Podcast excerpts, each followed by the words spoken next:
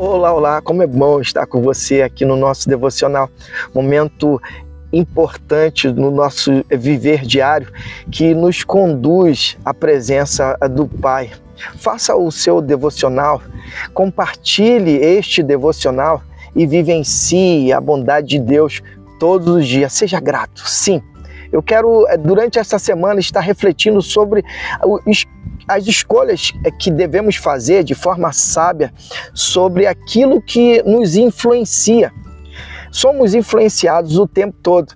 Precisamos, por exemplo, ter discernimento.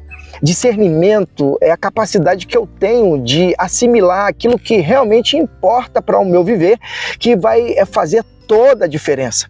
Então, pega o código aí. Olha o que o apóstolo Paulo vai dizer à igreja de Filipenses e que serve para mim e a sua vida também nos dias atuais. Filipenses 4:8.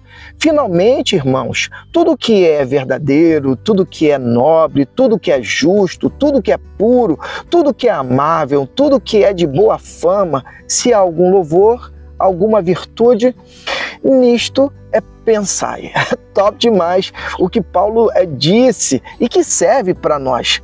Para criar uma vida cheia de experiências fenomenais, é crucial ser criterioso com as influências que permitiam em nossa mente Assim como um jardineiro seleciona cuidadosamente as sementes que planta, devemos escolher pensamentos e influências que cultivem um ambiente mental saudável e produtivo. É extremamente importante isso, ter cuidado com a sua mente. A partir eh, do momento que eu comecei a dar valor a esse órgão é tão importante na nossa composição é, de vida, de caráter, que eu comecei a ter alguns resultados é, positivos eu comecei a praticar mais o exercício do discernimento, eu comecei a praticar mais o exercício de é, ser seletivo naquilo que eu vou colocar dentro de mim, é, assimilando, seja um programa, seja um estudo, seja a palavra de Deus, meditando, sem que eu seja passivo no processo. E aí é, eu acabei é, tendo bons resultados. E é isso que eu quero compartilhar com você durante essa semana.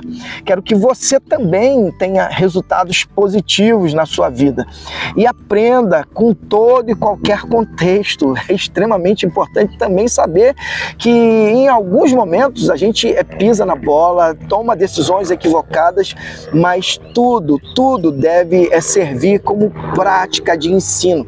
Aí eu quero trazer uma prática para nós. Imagine uma pessoa, como por exemplo é Pedro, vamos dar um nome, seja qual for, que decidiu limitar seu consumo de notícias negativas e substituí-lo por podcasts, livros que enfocam o crescimento pessoal e positivo. Esse simples, essa simples mudança é, de Pedro em buscar é, conteúdos que levou ele a ter realizações em sua vida. E é interessante que a vida de Pedro, ela também é a minha vida. A partir do momento que eu comecei a buscar mudar a minha forma de pensar, tudo mudou. O desafio para mim, a sua vida é o seguinte: avalie as influências em sua vida hoje escolha um novo hábito ou uma fonte de inspiração que alimente sua mente com é, questões positivas.